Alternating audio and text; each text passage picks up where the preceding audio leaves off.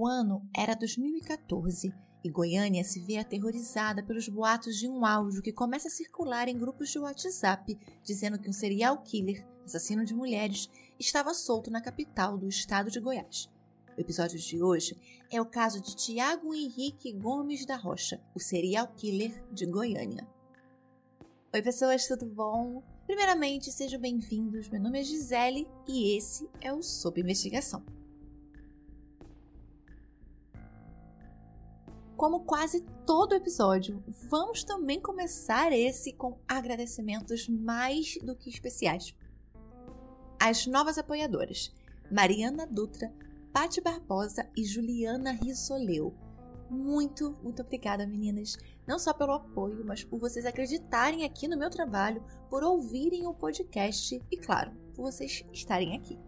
E você que está me ouvindo pode também ajudar a não só manter o Sob Investigação, porque infelizmente, para ele existir, há custos, há boletos para pagar e muito trabalho envolvido. Que, com a ajuda de vocês, espero um dia conseguir dividir esse trabalho com alguém, pelo menos na edição. Você pode contribuir com qualquer valor a partir de R$ reais na campanha de apoio na Aurelo. Você pode pagar no cartão de crédito ou no Pix. Claro que essa não é a única forma de você me ajudar. Você pode também deixar sua avaliação caso você esteja ouvindo ou no Spotify ou na Apple Podcast, ou então em qualquer outra plataforma que permita avaliação, dando 5 estrelas. Isso ajuda a plataforma a entender que o nosso conteúdo é interessante e indicar ele para que outras pessoas também ouçam. Você também pode ouvir nossos episódios na Aurelo. Ele remunera o podcaster simbolicamente por cada reprodução. E também, claro, da velha e boa forma compartilhando nas suas redes sociais, indicando para um amigo, para uma amiga, para alguém que você sabe que também gosta de ouvir casos criminais, gosta de uma investigação, gosta de true crime. Na descrição desse e de outros episódios, vocês encontram os links para Orelo, nossas redes sociais, nosso canal no YouTube e também nosso grupo no Telegram. Caso alguém citado nesse episódio queira, por qualquer motivo, entrar em contato, envie um e-mail para sob investigação@gmail.com. Sob investigação sem ser cedilha, sem o tio e com dois O. Hey, você se interessa por crimes reais, serial killers, coisas macabras e tem um senso de humor um tanto quanto sórdido? Se sim, você não está sozinho. Se você precisa de um lugar recheado de pessoas como você, Venha conhecer o podcast Pátria Amada Criminal. Todas as semanas tentamos entender o pior da humanidade. Nesse processo a gente ri, chora, fica brava, fofoca, porque afinal de contas é assim que a gente fala quando está entre amigos. Suas novas melhores amigas trevosas estão aqui no Pátria Amada Criminal. Agora, bora para mais um caso? Eu saía para descarregar minha raiva, só isso. Mas você não era errado matar pessoas? Não. Sentimento maligno que eu tinha, não tinha como segurar. Tiago Henrique Gomes da Rocha nasceu no dia 4 de fevereiro de 1988 em Goiânia, filho de Sônia Gomes da Rocha e pai desconhecido.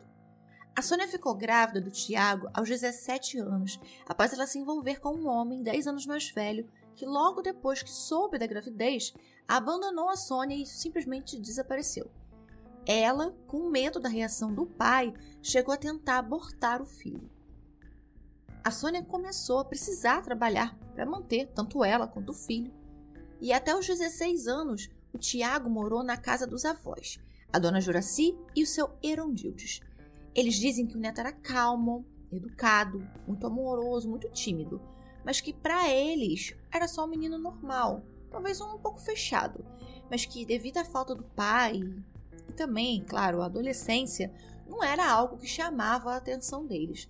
Eles chegam a dizer que outros netos também eram tão tímidos quanto o Tiago, então não era algo que preocupasse os dois. Tiago sempre foi muito quieto, sem amigos, nunca foi o tipo popular, ou também não era muito de ir em casa de colegas ou colegas irem na casa dele. Ele tinha notas muito boas na escola, principalmente em português. Apesar de gostar de estudar e nunca faltar às aulas, exceto quando ele ficava doente, claro, ele acabou largando a escola no início do ensino médio. Ele relata que por anos sofreu bullying e agressões físicas na escola. O Tiago depois vai morar com a mãe ali na mesma região, no conjunto Vera Cruz. A Sônia, que antes trabalhava como empregada doméstica, como faxineira, conseguiu um emprego de auxiliar em um órgão público em Goiânia. Ela teve um outro filho, Túlio, que, como Tiago, também tinha na certidão pai desconhecido. O Tiago cresceu perguntando sobre o pai, sobre quem ele era, como ele era, até que depois de uma certa idade, as perguntas e os questionamentos pararam. Segundo Tiago, ele queria que o pai voltasse porque a mãe levava para casa drogados, prostitutas, travestis e ele não gostava daquelas pessoas. Ele achava que se o pai voltasse, o pai jamais permitiria que aquelas pessoas entrassem na casa dele. O Tiago relata que aos 11 anos foi vítima de uma tentativa de abuso sexual de um vizinho. O abuso não foi consumado, mas mesmo assim, ele diz que aquilo causou nele uma revolta, um ódio, ao ponto de, na época, pela primeira vez, ele pensar em matar alguém, o vizinho. Depois de deixar a escola, ele fez um curso de segurança e conseguiu logo seu primeiro emprego. Suas fantasias relacionadas a matar alguém e sentir a vontade de realmente colocar em prática aquele desejo teria começado aos 19 anos.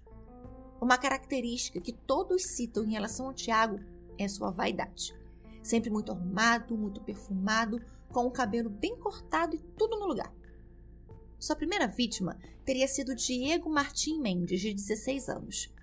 No dia 9 de novembro de 2011, Diego saiu de casa no Parque Rio das Pedras, em Aparecida de Goiânia. Pegou dois ônibus para fazer inscrição para o sorteio de vagas no Colégio da Polícia Militar Hugo de Carvalho Ramos, no Jardim Goiás, em Goiânia, perto do estádio Serra Dourada.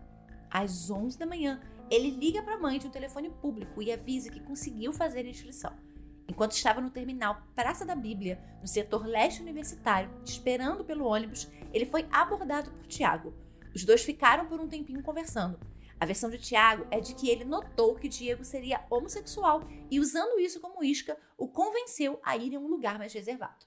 No dia 9 de novembro de 2011, o Diego saiu de casa, no Parque Rio das Pedras, em Aparecida de Goiânia. Ele pegou dois ônibus para fazer inscrição para o sorteio de vagas no colégio da Polícia Militar Hugo de Carvalho Ramos, no Jardim Goiás, em Goiânia, perto do estádio Serra Dourada. Às 11 da manhã, ele liga para a mãe de um telefone público e avisa que conseguiu fazer a inscrição. Enquanto ele estava no terminal Praça da República, no setor leste universitário, esperando pelo ônibus, ele foi abordado pelo Tiago. Os dois ficaram um tempinho conversando. A versão do Tiago é de que ele notou que Diego talvez fosse homossexual e, usando isso como isca, o convenceu a ir em um lugar mais reservado. Tiago levou até uma pequena plantação de mandioca e lá o estrangulou. O corpo do Diego nunca foi encontrado.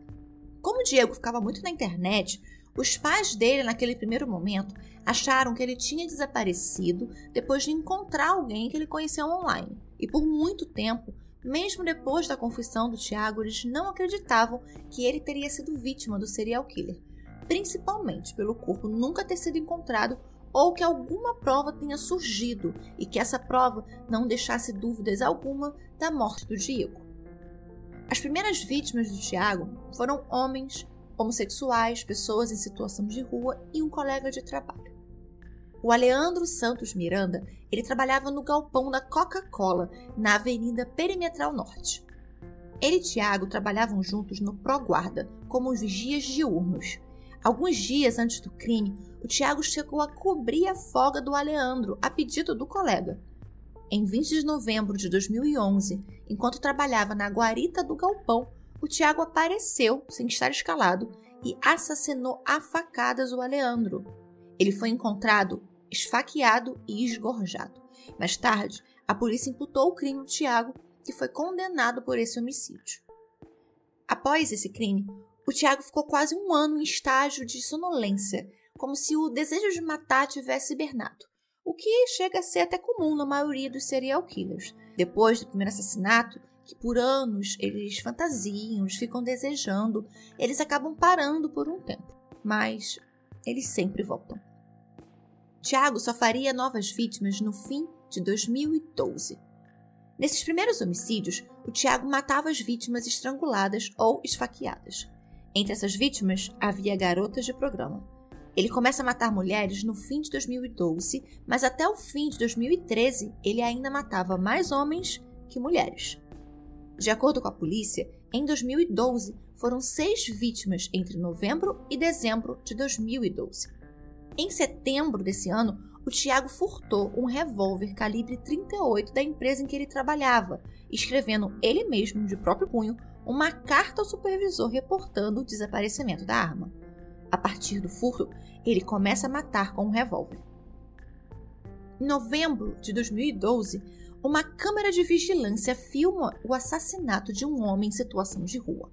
O Tiago anda calmamente em direção ao homem, usando um capacete e uma mochila. Ele tira a arma da mochila, atira na cabeça da vítima dormindo, vira de costas e sai andando lentamente. O modus operandi do Tiago tinha mudado. Ele agora passava a sair para matar de moto, com capacete, e atirar nas vítimas em situação de rua, sempre com tiros na cabeça. A motivação por trás de matar essas pessoas, segundo Tiago, era na verdade a facilidade. Matar alguém dormindo na rua, indefeso, era muito mais fácil. Assim como fugir. Ele simplesmente podia sair andando sem que nada acontecesse com ele. Mas o Tiago também cometia outros crimes, como assaltos, primordialmente em estabelecimentos comerciais como padarias, farmácias e lotéricas. A primeira vítima do ano de 2013 foi o Wesley Alves. Ele dormia embaixo de uma marquise de loja no Jardim América no dia 3 de fevereiro, quando foi morto com um tiro na cabeça. No julgamento do caso, em fevereiro de 2007, quatro anos depois, Tiago, que não foi, mandou uma carta ao júri, reconhecendo o que ele chama de erro e dizendo não querer mais matar. Entender o que fazia o Tiago matar essas pessoas é muito difícil. Ele relata que era uma vontade incontrolável que ele tinha de matar, que ele ouvia vozes que o diziam que ele precisava matar aquelas pessoas, que quando ele olhava para a vítima, ele sabia que aquela pessoa era a próxima. O corpo dele começava a esquentar, o coração dele acelerava e a vontade, como ele mesmo diz, era irresistível, era incontrolável. Há também muito um questionamento sobre a sexualidade do Tiago. Ele mesmo nega ter tido relacionamentos homossexuais, então ele não, também não deixa muito claro se ele teria ficado ou não com alguma das vítimas que ele estrangulou, mas ele confirma que chegou a ir à casa de uma delas. Ele é sempre muito ambíguo, eu diria, quanto a isso. Mesmo quando ele nega, ele sempre parece querer deixar no ar a dúvida sobre se ele é ou não, ou homossexual ou bissexual. No dia 7 de março de 2013, a polícia recebeu uma carta. A carta, na verdade, era datada do dia 21 de maio de 2012. Ela diz que, abre aspas, venho através desta comunicar a vocês que nos próximos tempos os senhores terão muito trabalho a fazer. Quem vos fala é um cidadão cujo único objetivo é matar. Serei direto. Sou um assassino em série. Ou se preferir, podem me chamar de serial killer. Fecha aspas. A carta é assinada por facada e ela diz que 11 pessoas já estavam mortas, o que corrobora com a data do envio. Até março de 2013, Tiago já havia feito entre 11 a 12 vítimas. Foram coletadas duas impressões digitais na carta, mas como não veio um resultado positivo na análise papiloscópica, a carta acabou sendo arquivada. A polícia chegou aí, até a agência dos Correios em diligência, onde lá a carta foi postada, e essa agência ficava a 900 metros da casa onde o Tiago morava com a mãe. Mas o atendente da agência disse que a única coisa que ele lembrava era que um rapaz estranho deixou a carta. As câmeras da agência não estavam funcionando. 2014 foi o ano mais prolífico do Tiago. Ao todo, foram 23 assassinatos, 18 mulheres e 5 homens. Ele começou a trabalhar no hospital materno-infantil como segurança, às vezes no turno da noite, prestando serviço para uma empresa terceirizada no setor de pediatria. O Tiago, ele abordava as vítimas sempre de moto, capacete preto, na maioria das vezes, ele anunciava um assalto e atirava na vítima antes mesmo que ela reagisse. Em outros casos, ele simplesmente atirava e ia embora. Matava em qualquer horário do dia, fosse manhã, madrugada, noite, tarde. O tipo de vítima que ele diz preferir eram mulheres morenas, bonitas e que fossem um pouco mais velhas, apesar de várias delas serem muito novas, algumas de 13, 14, 15 anos, ele disse que se soubesse a idade delas, não as mataria.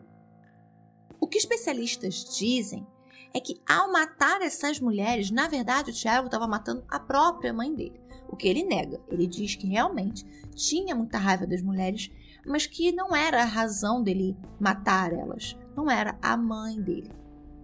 Os especialistas dizem que toda a infância dele, a ausência da mãe que trabalhava demais e também o fato dele alegar que ela levava para casa pessoas que ele não gostava, acabou criando nele uma mágoa e um ressentimento da mãe, que era o que fazia ele matar tantas mulheres assim. Até 2014, a polícia ainda não via ligação entre os crimes. Elas eram investigadas individualmente e se acreditavam ser crimes de ou acertos de contas ou crimes passionais. Inclusive, duas pessoas chegaram até a ser presas. No dia 14 de março, Ana Maria Vitor Duarte, de 26 anos, estava em uma lanchonete, a Fernando Grill, com um namorado e uma amiga, quando um homem, de capacete preto, anunciou um assalto. Ela diz para ele que não está com o celular e ele atira no peito dela. Ana Maria, além de assessora parlamentar, era filha de um promotor de justiça.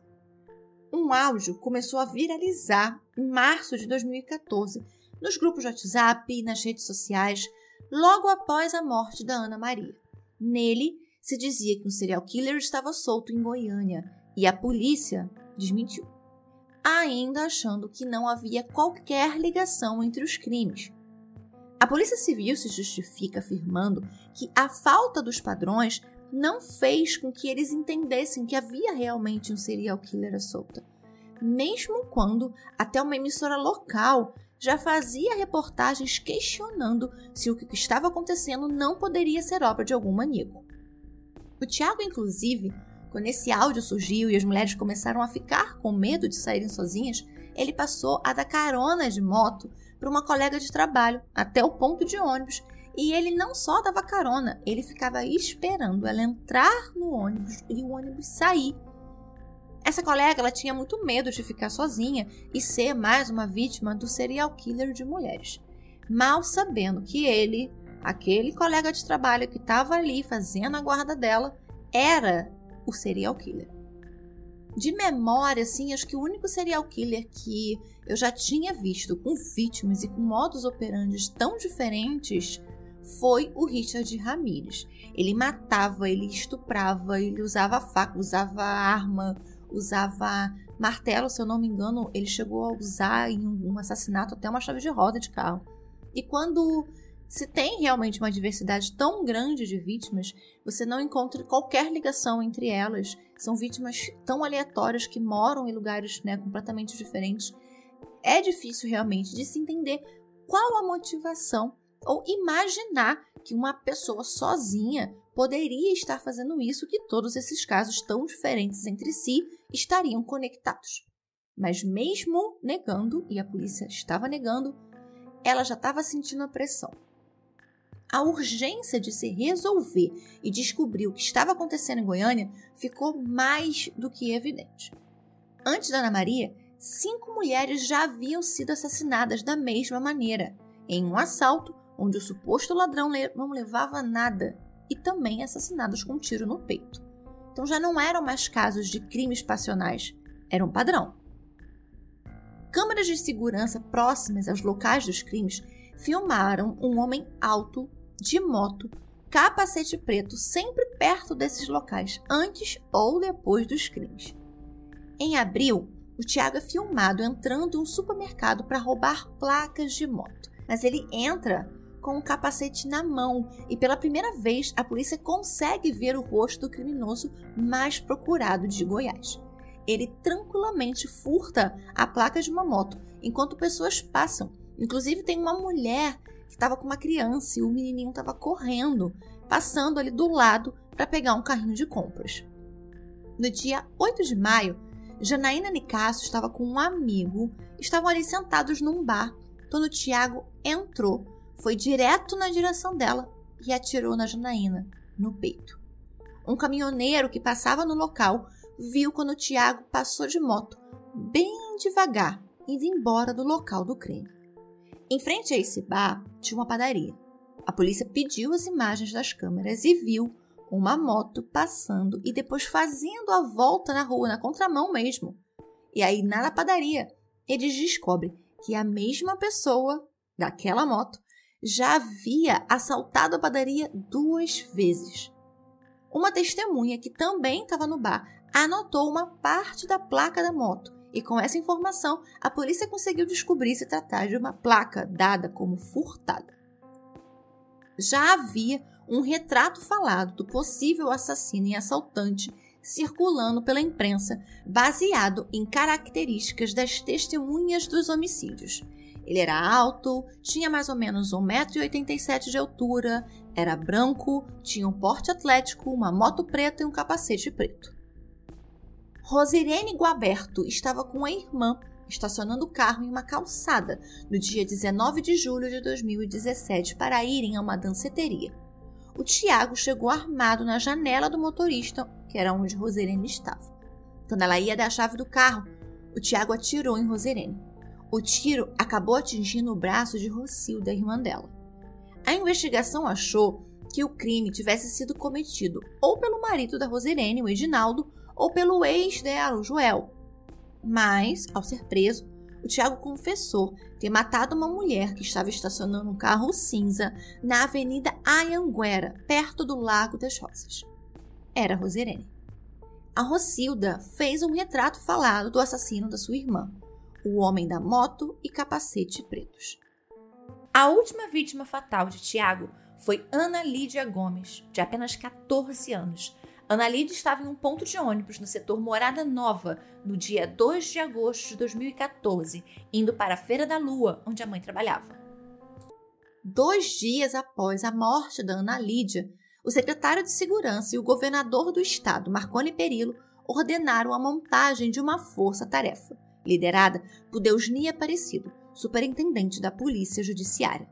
A força-tarefa tinha 16 delegados 30 agentes da polícia, 20 escrivões e 4 papiloscopistas. Nos próximos 70 dias, a força-tarefa interrogou mais de 200 suspeitos, verificou mais de 50 mil multas de trânsito, viu centenas e centenas de horas de gravações de câmeras de vigilância. Depois de matar Ana Lídia, o Tiago ele foi pego em um radar por excesso de velocidade no bairro São Francisco. A polícia acabou encontrando essa multa só que a placa era novamente clonada. A moto do Tiago era bem peculiar, era única na cidade, tinha uns acessórios bem diferentes. Ele tinha freio a disco nas duas rodas, tinha um protetor de motor, que geralmente as pessoas chamam de mata-cachorro, mas achei esse nome péssimo. E esse protetor do motor, ele era duplo e cromado. O lameiro traseiro dele também tinha um adesivo, tinha um símbolo e o nome da Honda. Às vezes, a moto dele também aparecia nas câmeras com uma capa vermelha. Uma outra coisa acabou também chamando muito a atenção dos delegados: os pés do criminoso. O Tiago tinha uma maneira diferente de andar, de descer e de subir na moto. Ele andava com os pés apontados para fora, de uma maneira bem acentuada. E quando ele descia ou subia da moto, a abertura dos pés dele aumentava bastante. E ele sempre descia lateralmente, com os pés muito abduzidos. Vou deixar para vocês uma foto lá no blog, para vocês verem como é que era essa subida e descida, para vocês verem que o ângulo de abertura da perna dele era muito grande. Talvez por ele ser um homem muito alto, ele tinha na verdade 1,90m de altura, mas realmente a perna dele fazia uma abertura bem grande. O mandado de prisão temporária expedido para um homem branco de 1,87m, cabelo curto, sobrancelha grossa, sem bigode, sem barba e em uma moto preta. O policial que encontrasse um homem que se encaixasse nessas características tinha permissão de prendê-lo imediatamente. Mas por dois meses, parecia que o serial killer de Goiânia tinha desaparecido. Até que no dia 12 de outubro, Tiago diz que não conseguiu se segurar mais. Ele entrou em um pit dog, que é tipo uma lanchonete que parece ser muito conhecido em Goiás, muito comum. Parece, para fazer uma analogia para quem mora aqui no Rio, né, que é onde eu moro, então eu consigo fazer analogia com coisas daqui. Parece muito com essas lanchonetes que aqui tem nas esquinas, que são muito grandes, que a gente monta na rua mesmo, que você para, faz um lanche rápido, aí você pode ou comer naquelas mesas de plástico que ficam ali na calçada, ou você pode levar para casa. Então, achei muito parecido a ideia do que é um pit dog, mas só para vocês terem uma ideia mais ou menos do que é.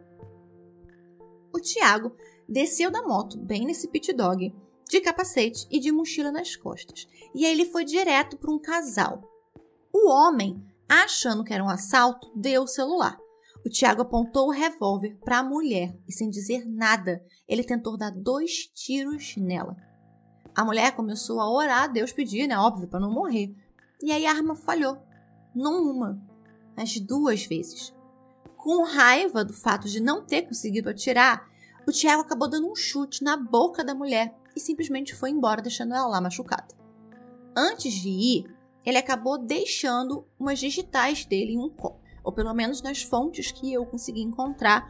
A origem dessas digitais veio desse copo nesse dia, tá? Mas eu não vou dar certeza porque em outras fontes eu já vi que, apesar de aparecer o copo, eles não dizem, não, não confirmam a informação de que foi nesse dia. Mas uma das fontes diz que foi no dia dessa tentativa de assassinato. As digitais do copo foram recolhidas e foram comparadas com aquela carta que eu falei para vocês que ele enviou lá em 2013. E aí dessa vez o resultado veio positivo. As digitais eram as mesmas. Dois dias depois, no dia 14 de outubro, a força-tarefa se reuniu pela manhã. E aí eles passaram no briefing um retrato falado da pessoa, é, falaram algumas coisas sobre como estava o posicionamento da investigação e o que, que as equipes da força-tarefa iriam fazer naquele dia. Uma das equipes aparentemente ficou responsável por fazer uma blitz na Avenida Castelo Branco. Eu digo aparentemente porque apesar da Blitz existir, de realmente aconteceu, todas as fontes falam isso, não fica tão claro se a intenção da força-tarefa era fazer aquela Blitz ou se a Blitz foi por um acaso. Fato é de que a Blitz aconteceu. E logo no início dela, eles começaram a parar alguns carros. E aí várias motos também acabaram parando. Um dos policiais da força-tarefa avistou a moto, a moto preta, em que o Tiago estava. Ele estava indo trabalhar. E aí esse homem avisou o colega dele que estava junto na Blitz, dizendo que acreditava que aquele homem que estava naquela moto preta é o homem que eles estavam procurando. Com a desculpa de que o lacre da placa estava rompido, o Tiago é levado para averiguação na delegacia. Lá, já na Delegacia Estadual de Investigação de Homicídios, o Tiago confessou, naquele mesmo dia, 39 assassinatos. Os policiais vão até a casa dele e encontram um revólver. O exame balístico depois acabou confirmando que aquela arma tinha sido usada em oito das vítimas assassinadas. Ele chegou, inclusive, a levar a polícia no local onde ele atraiu o Diego, que, de acordo com ele, foi sua primeira vítima mas nada foi encontrado. O terreno já tinha sofrido muitas intervenções, não era mais igual era no ano de 2011. O Tiago ficou preso na DENARC, na Delegacia Estadual de Repressão a Narcóticos. Uma imensa coletiva de imprensa foi feita para apresentar ao país quem era o, como a empresa também chamava, o maníaco de Goiânia. Embora ele tenha confessado 39 homicídios e depois tenha diminuído para 29, a polícia e a promotoria sustentou por muito tempo que ele, na verdade, cometeu 38 assassinatos. Um dos que ele confessou, na verdade, ele teria duplicado. O Tiago ele relata que ele sempre assistia ou lia os jornais no dia seguinte ao seu ataque para saber se a pessoa havia morrido e também qual era o nome dela. Ele sempre bebia muito antes também para tentar acabar com aquela vontade de matar, mas era impossível. Abre aspas. Eu era tomado por um sentimento e andava pela cidade procurando quem eu tinha que matar. Eu não sabia quem era até olhar para a pessoa e o meu coração mandar. Fecha aspas. Ele foi transferido para o complexo prisional de Aparecida de Goiânia depois da sua prisão preventiva ser estabelecida. Aí, em outubro, ele passou por uma avaliação psicológica com a mesma psicóloga que traçou o perfil do Leonardo Pareja, que eu contei sobre ele na primeira temporada, no episódio 18. Então, se você não ouviu, vale muito a pena você ir lá e conferir. Ela afirmou que ele era um serial killer com um impulso violento e assassino. Mas uma avaliação mesmo, ele só passou em 2015, feita por uma junta médica de psiquiatras do Tribunal de Justiça de Goiás, dirigida por Luiz Fleury a pedido da defesa.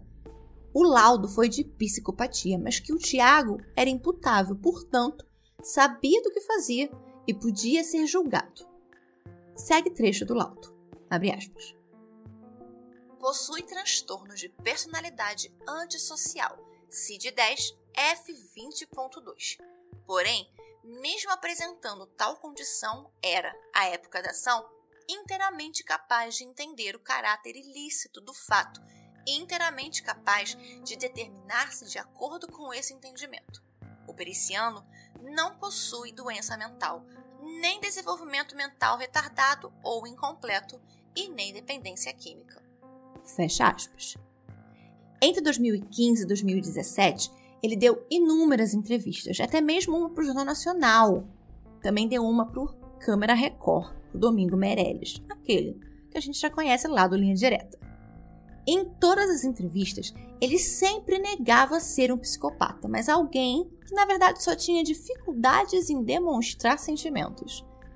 Ele dizia, inclusive sem mostrar sinal qualquer de remorso ou de culpa, que ele sentia muito pelas mortes e que na penitenciária ele tinha conseguido controlar aquela vontade que ele tinha de matar e a raiva era, na verdade, o estopim para tudo o que ele fazia. Ele matava para dominar, para acabar com aquela raiva que ele sentia dentro dele, para liberar essa raiva. Ele também falava muito em Deus, mas ele não era religioso e também não se filiou a nenhuma congregação. Na penitenciária, ele começou a receber dezenas de cartas de mulheres, muitas, inclusive com pedidos de namoro. O Tiago foi réu em quase 40 julgamentos de homicídio, mas em três deles nas mortes do Diego, do Valdivino Luiz Roberto, assassinado no dia 11 de outubro de 2012, e no homicídio de Edmília Ferreira Gomes, no dia 19 de agosto de 2013, ele foi absolvido das acusações. Os julgamentos começaram em 2015 e foram até setembro de 2018. No total, ele foi condenado a 684 anos e 10 meses. Em todos, a defesa alegava que o Tiago era semi-imputável, portanto, teria que ter uma pena reduzida. Em 2018, o Tiago acabou ficando noivo, estando preso lá no complexo prisional. Ele chegou a pedir para participar de um casamento comunitário. A sortuda seria Jéssica Alves dos Santos, de 21 anos, e que também estava presa no mesmo complexo, mas no setor feminino, por roubo e latrocínio. Apesar deles só terem se visto em um desfile de beleza que foi promovido pela DGAP, eles começaram depois daquilo a trocar cartas. Mesmo sendo proibido relacionamentos de presos no mesmo presídio, a Jéssica chegou a enviar a documentação dela para o casamento e a advogada do Tiago, na época, tentou autorização para que o casamento ocorresse. Mas, depois da proibição, a Jéssica negou ter interesse em casar com o Tiago, negou que ela tivesse mandado qualquer carta para eles, chegando até a assinar uma declaração afirmando isso. Em dezembro de 2020, o Tiago foi transferido para Nova Crixás, onde fica em uma cela isolada dos outros presos para não ser morto. Ele ainda está em regime fechado. Em entrevista concedida ao jornal O Popular em 2016, o Tiago disse que ia começar a estudar sociologia dentro da cadeia. O avô dele, quando descobriu que o neto era o responsável por tudo o que estava acontecendo, tentou suicídio. Ele passou a viver de remédio controlado e toma até hoje. O Tiago chegou a ser comparado na mídia internacional a Ted Bundy, a Jeffrey Dahmer, em alusão à quantidade de vítimas, tornando Tiago um dos serial killers com maior número de vítimas conhecidas. Em 2017, ele começou a escrever um livro que tinha o título Tiago Rocha, um pouco da história por trás de um serial killer. Ele chegou a enviar esse livro para uma gráfica e, de acordo com as fontes que eu encontrei, ele teve colaboração de um padre chamado Luiz Augusto Ferreira da Silva, que com a repercussão acabou escrevendo uma carta de esclarecimento, negando ter participação na escrita do livro. Todos os julgamentos custaram, segundo estimativas, mais de um milhão de reais ao estado de Goiás. Como infelizmente são muitas vítimas, eu decidi aqui no fim deixar, em forma de homenagem, os nomes de todas as vítimas do Tiago Henrique Gomes da Rocha, de acordo com as datas das suas mortes. Todas essas vítimas, ele foi condenado. Essas vítimas, essas pessoas, elas é que não podem nunca, jamais serem esquecidas. Aleandro Santos Miranda, assassinado no dia 20 de novembro de 2011 Durante o trabalho, Tiago apareceu na guarita onde ele estava e o matou a facadas. Paulo Sérgio Xavier de Bastos, assassinado no dia 5 de novembro de 2012. Ele estava em um ponto de ônibus na Praça Cívica quando foi morto com um tiro na cabeça. Marcos Aurélio Nunes da Cruz, 34 anos, assassinado no dia 3 de novembro de 2012. Ele dormia em um supermercado no setor Coimbra, quando foi assassinado com um tiro na cabeça. Cleidiane Pereira de Oliveira, assassinada no dia 7 de dezembro de 2012. Seu corpo foi encontrado em um terreno baldio no setor Jardim América. Ela morreu asfixiada. Tiago Fernandes de Carvalho Machado, 22 anos, assassinado no dia 11 de dezembro de 2012 dormia na marquise de um prédio na Avenida Independência quando Tiago deu dois tiros na cabeça dele sem qualquer chance de defesa. Michel Luiz Ferreira da Silva, 27 anos, assassinado no dia 12 de dezembro de 2012, quando dormia em uma calçada no setor Campinas, na Avenida Minas Gerais. Tiago parou perto com a moto e atirou na cabeça dele. Wesley Alves Guimarães, 39 anos, assassinado no dia 9 de fevereiro de 2013. Dormia embaixo da marquise de uma loja no setor Jardim América. Tiago deu um tiro na cabeça dele enquanto ele dormia. Foi o primeiro julgamento em que o Conselho de Sentença aceitou a tese de semi-imputabilidade. Rafael Carvalho Gonçalves, de 22 anos, assassinado no dia 16 de fevereiro de 2013. Ele e um amigo desceram do ônibus no terminal da Praça A e começaram a caminhar pela rua Senador Jaime em direção à Avenida Bernardo Saião para pegar um táxi. Tiago abordou os dois dizendo que iria assaltar. Ele chegou a pegar os celulares e as carteiras dos dois, mas devolveu e atirou a queima-roupa em Rafael.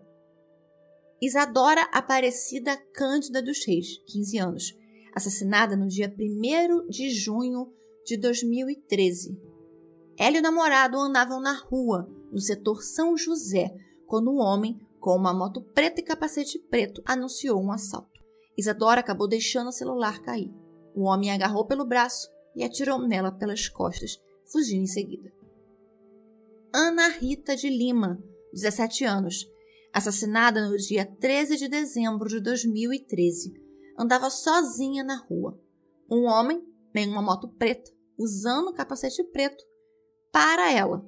Diz que é um assalto, mas só atira e vai embora. Ana Carla Lemes da Silva, 15 anos, assassinada no dia 15 de dezembro de 2013. Ela foi morta com um tiro no peito no Jardim Planalto. Bárbara Luísa Ribeiro Costa, 14 anos, assassinada no dia 18 de janeiro de 2014. Ela estava no setor Lorena Park, sentada no banco de uma praça esperando a avó dela. Bárbara tinha ido em um salão fazer a sobrancelha e se arrumar para as fotos do seu aniversário de 15 anos em alguns dias. Tiago atirou no peito dela. Beatriz Cristina Oliveira Moura, 14 anos, assassinada no dia 19 de janeiro de 2014. Estava na padaria, no setor Nova Suíça, quando o um homem em uma moto a abordou. Ele anunciou um assalto e atirou no peito de Beatriz, que morreu no local. Arlete dos Anjos Carvalho, 16 anos, assassinada no dia 28 de janeiro de 2014. Ela falava no celular enquanto andava na rua, no bairro Goia. Antes que pudesse dar o aparelho, um homem, em uma moto vermelha, atira no peito dela e foge. Lilian Cici Mesquita e Silva, 28 anos, assassinada no dia 3 de fevereiro de 2014.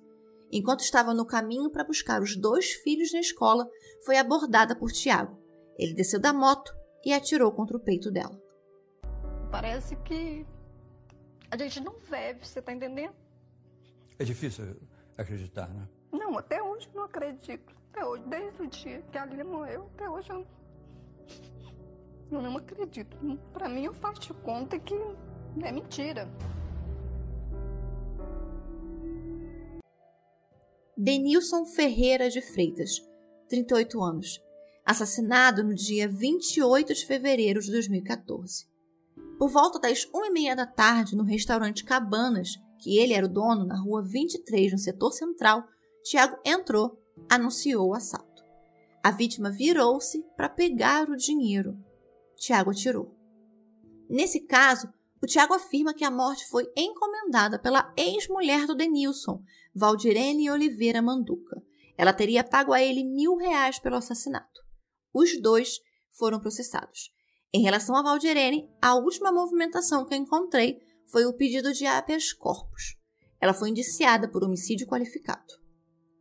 Mauro Ferreira Nunes, 51 anos, assassinado no dia 28 de fevereiro de 2014. Encontrava-se dentro de uma loja na Vila Canaã. Tiago parou a moto na porta da loja e anunciou o assalto. Mauro foi atingido no peito. Thaís Pereira de Almeida, 20 anos, assassinada no dia 10 de março de 2014. Thaís seria uma garota de programa e foi morta em Aparecida de Goiânia. Ela estava parada na vila Nossa Senhora de Lourdes quando um homem em uma moto preta desceu, foi até ela e atirou na cabeça.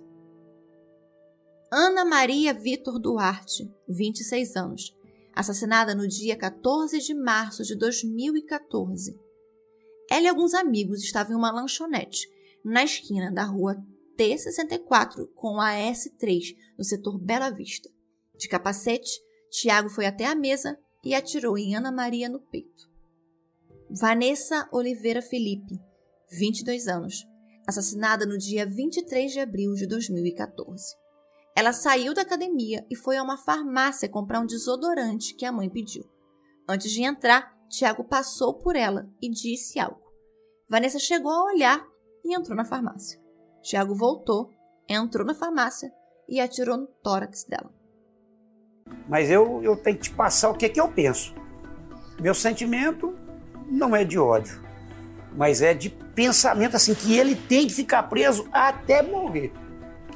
Se você falar, então como você está falando se você não tem ódio? É porque senão ele vai fazer com a sua filha, vai fazer com você, não é verdade? Então esse é meu sentimento, que ele, que ele pague por isso e de uma forma que ele não venha mais cometer. Porque o que a gente passa não é brinquedo. Você pensar que tinha uma filha como a Vanessa.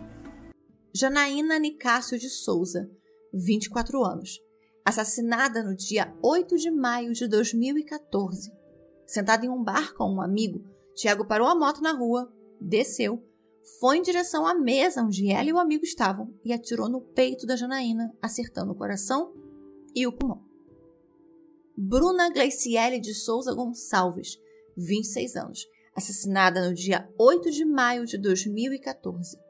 Depois de sair da academia em que trabalhava, estava no ponto de ônibus na Avenida T9, no setor Jardim América, junto com uma amiga. Tiago anunciou, armado, um assalto. Bruna tentou pegar o celular para entregar, mas ele atirou no peito dela sem pegar nada. Deixou um filho. Carla Barbosa de Araújo, 15 anos, assassinada no dia 23 de maio de 2014. Caminhava com a irmã no setor sudoeste. As duas são paradas por um homem com uma moto preta que pede o celular delas. Carla estava sem o telefone. Ele atira contra o peito dela e vai embora.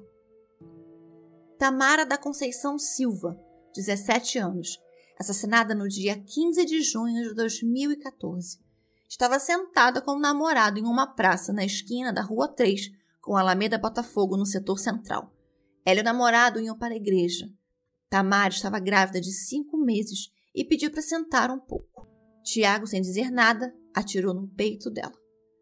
Ela e o filho morreram. Tainara Rodrigues da Cruz, 13 anos, assassinada no dia 15 de junho de 2014. Conversava com uma amiga em uma praça no bairro de Goia, em frente à escola onde elas estudavam. Tiago parou a moto, desceu, atirou em Tainara e mandou a amiga correr para também não ser morta. Pedro Henrique de Paula Souza, 19 anos, assassinado no dia 20 de junho de 2014. Sentado em um restaurante no setor Sol Nascente, com o irmão e um amigo, comendo antes de ir para a faculdade. Tiago parou a moto, desceu, foi até ele e atirou. Rosirene Gualberto da Silva, 29 anos, assassinada no dia 19 de julho de 2014. Quando estacionava o carro na Avenida Anguera, no setor funcionários, para ir a uma danceteria com a sua irmã, foi interpelada por Tiago. Enquanto pegava a chave do carro para dar ao suposto assaltante, levou um tiro no peito. A bala atingiu o braço da sua irmã. A coisa que eu penso assim que se era para matar, de matar das duas, né? Não ter me deixado, porque eu acho que quem morre é quem fica e não quem vai, né? Porque você, cada dia que passa você morre um pouco, né? Euripa dos Reis Soares, única vítima viva. No dia 19 de julho de 2014, no setor aeroviário, ela e uma amiga desceram do ônibus e foram abordadas por Tiago, de capacete preto, dizendo que era um assalto. Ao tentar pegar o celular, ele atirou.